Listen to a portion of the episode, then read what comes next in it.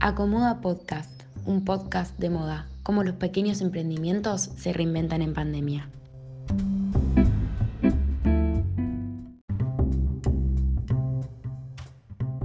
Hola a todos, buenos días, bienvenidos a Acomoda Podcast. Somos Belén, Valentina y Paula, tres estudiantes de comunicación social que vamos a hablar sobre uno de los temas que más ha estado en agenda en este año, cómo se reinventan los emprendimientos en pandemia. El coronavirus hizo que bruscamente tengamos que cortar con nuestra cotidianidad, con nuestras tareas diarias y que tengamos que reinventarnos en todos los sentidos. Es un tiempo para ponernos a reflexionar con nosotros mismos y para replantearnos muchas cuestiones. Todos tuvimos que frenar en cuarentena y uno de los rubros más afectados es la industria textil. Por eso es que nos parece interesante hablar sobre aquellos emprendimientos que antes de la cuarentena dependían fuertemente de un lugar físico, con gente que ingresa, se prueba y compra. O también lugares que venden aquellas prendas que en situación de cuarentena son dejadas de lado, como por ejemplo los vestidos de fiesta, las bikinis o cualquier prenda que no solo las personas no compran porque no tienen situación para usar en confinamiento, sino que también hubo un impacto fuerte en la economía por la famosa cuarentena.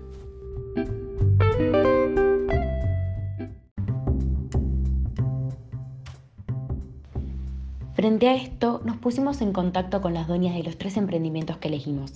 Candelaria Yestarán, dueña de Rojambo Bikinis, Josefina Alcácer, dueña de Nejo, y Jin Huang, dueña de Not My Style.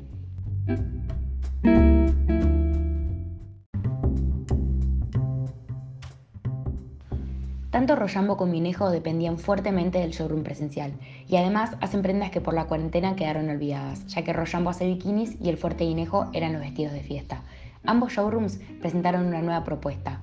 Rojambo lanzó Lifestyle, una línea de ropa comfy, conjuntos de buzos y joins, mientras que Inejo se animó a dar el paso a la ropa cotidiana. Lanzó remerones y vestidos que usamos en el día a día. En cuanto a Not My Style, si bien nunca cambió su negocio ni agregó nuevas prendas, la pandemia la empujó a dar un gran paso, el shop online y las ventas en todo el país. Dueñas de las marcas, nos contaron que con el COVID sus emprendimientos pasaron a depender 100% de la tienda online y que si bien al principio no les fue muy bien con las ventas, luego pudieron remontar. Escuchemos qué es lo que nos contó José, una de las dueñas de Inejo, sobre cómo hicieron para subir a la pandemia y a la cuarentena más larga registrada. Eh, nosotras arrancamos hace dos años y nuestra marca es eh, específica de vestidos de fiesta eh, estuvimos nada, los dos años a full, creciendo desde el momento uno, em, chochas con los vestidos de fiesta, eventos por acá, eventos por allá, galas, casamientos, fiestas de fin de año, eh, bueno, casamientos obviamente, fiesta de 15, con todo eso a full.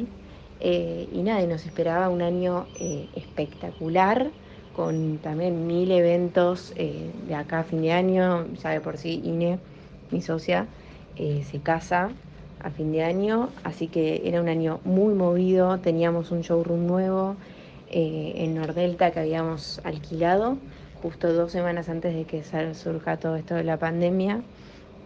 Eh, así que nada, estábamos a full full y de repente, bueno, chao, tuvimos que hacer marcha atrás con el, con el alquiler porque nada, pensamos que iba a durar dos semanas como todo el mundo y por suerte nos dimos cuenta que iba a, dar para largo y antes de que termine el primer mes, eh, nada, hicimos marcha atrás con el tema del alquiler.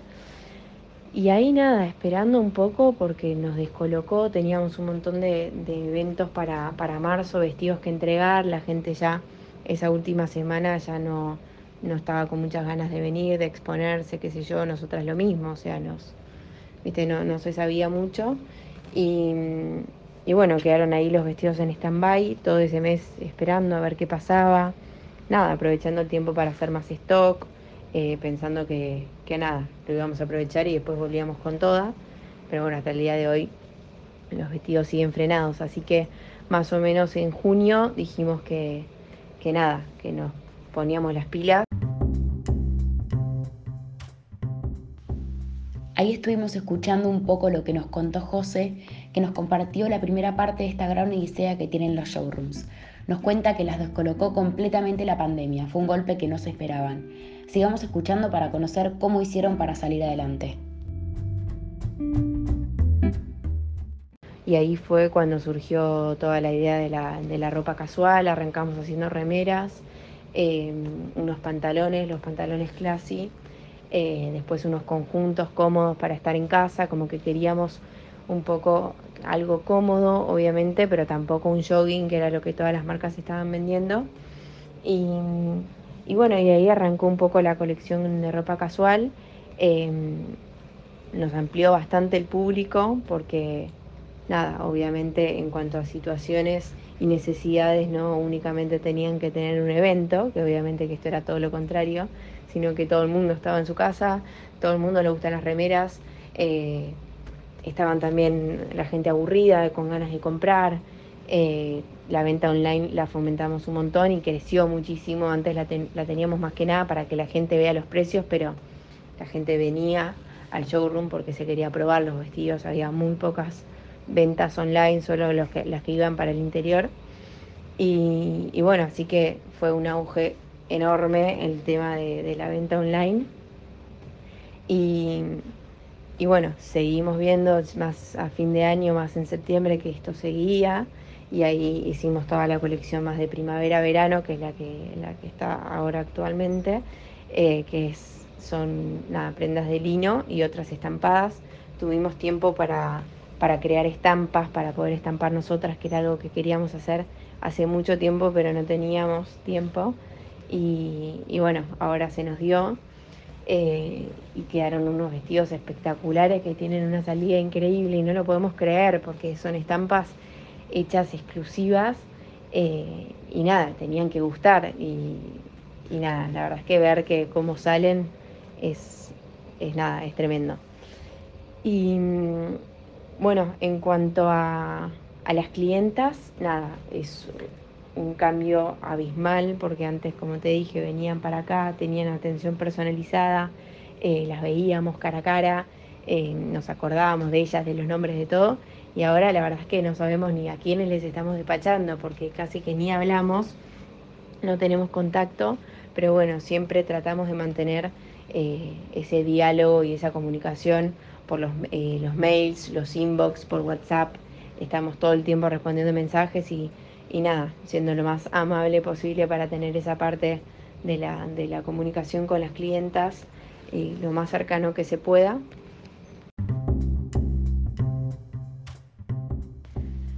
Le agradecemos a José por contarnos un poco de su experiencia. La verdad es que es un tiempo muy complicado para todas las industrias, por eso nos parece importante compartir ciertos tips a tener en cuenta si tienes un emprendimiento y te atraviesa una pandemia. El primer consejo que te queremos dar es que no te desanimes. En la vida hay momentos buenos y momentos malos, por eso es clave mantener la calma y seguir trabajando, porque todo tiene su recompensa y lo emocional juega un papel muy importante en estas ocasiones. Depende de vos sacar tu emprendimiento adelante o darlo por perdido. No bajes los brazos que todo llega. La cuarentena es un tiempo para nosotros, para pensar, para reflexionar y puede ser un buen momento para hacer todas esas cosas que no teníamos tiempo. Es tiempo de organizar tu emprendimiento para retomar e incluso mejorar ventas. La organización es clave para optimizar el tiempo, estar ordenados y seguros de lo que estamos haciendo y de lo que vamos a hacer. En tercer lugar, otra cuestión importante a tener en cuenta es que hoy en día la virtualidad es esencial, es lo primordial podríamos decir. Por eso hay que hacer foco en la tienda online, en las redes sociales como Instagram, Twitter, como Facebook. Todas ellas son herramientas que van a ser sumamente importantes a la hora de mostrar y de vender nuestra marca. Es fundamental el feedback con el público, subir contenido, estar atentos, escuchar lo que el consumidor nos pide o necesita. No hay que perder nunca el contacto virtual, el intercambio es fundamental. Un último consejo que te vamos a dar en el programa de hoy es que utilices tu creatividad. Trata de que tu emprendimiento tenga una característica que lo haga distinto al resto. Algunas ideas podrían ser que incluyas descuentos ciertos días o envíos gratis otros, que incluyas algún regalo con la compra, en fin, hay muchas ideas que puedes usar para beneficiar al consumidor. Así que es hora de que pongas en marcha tu creatividad. Para terminar con el programa de hoy, nos parece importante destacar que estos tres showrooms que entrevistamos pudieron reinventarse con la pandemia e incluso mejorar las ventas en cuarentena. Por eso es importante no perder la motivación, las ganas de hacer lo que nos gusta y tener los objetivos claros. De esta manera, si se presenta alguna situación que hace que las cosas se nos dificulten, no tenemos que perder nuestro eje, no tenemos que perder nuestro objetivo qué es lo que queremos y debemos utilizar las herramientas que tenemos a nuestro alcance para tratar de salir adelante. Muchas gracias por acompañarnos. Esto fue Acomoda Podcast.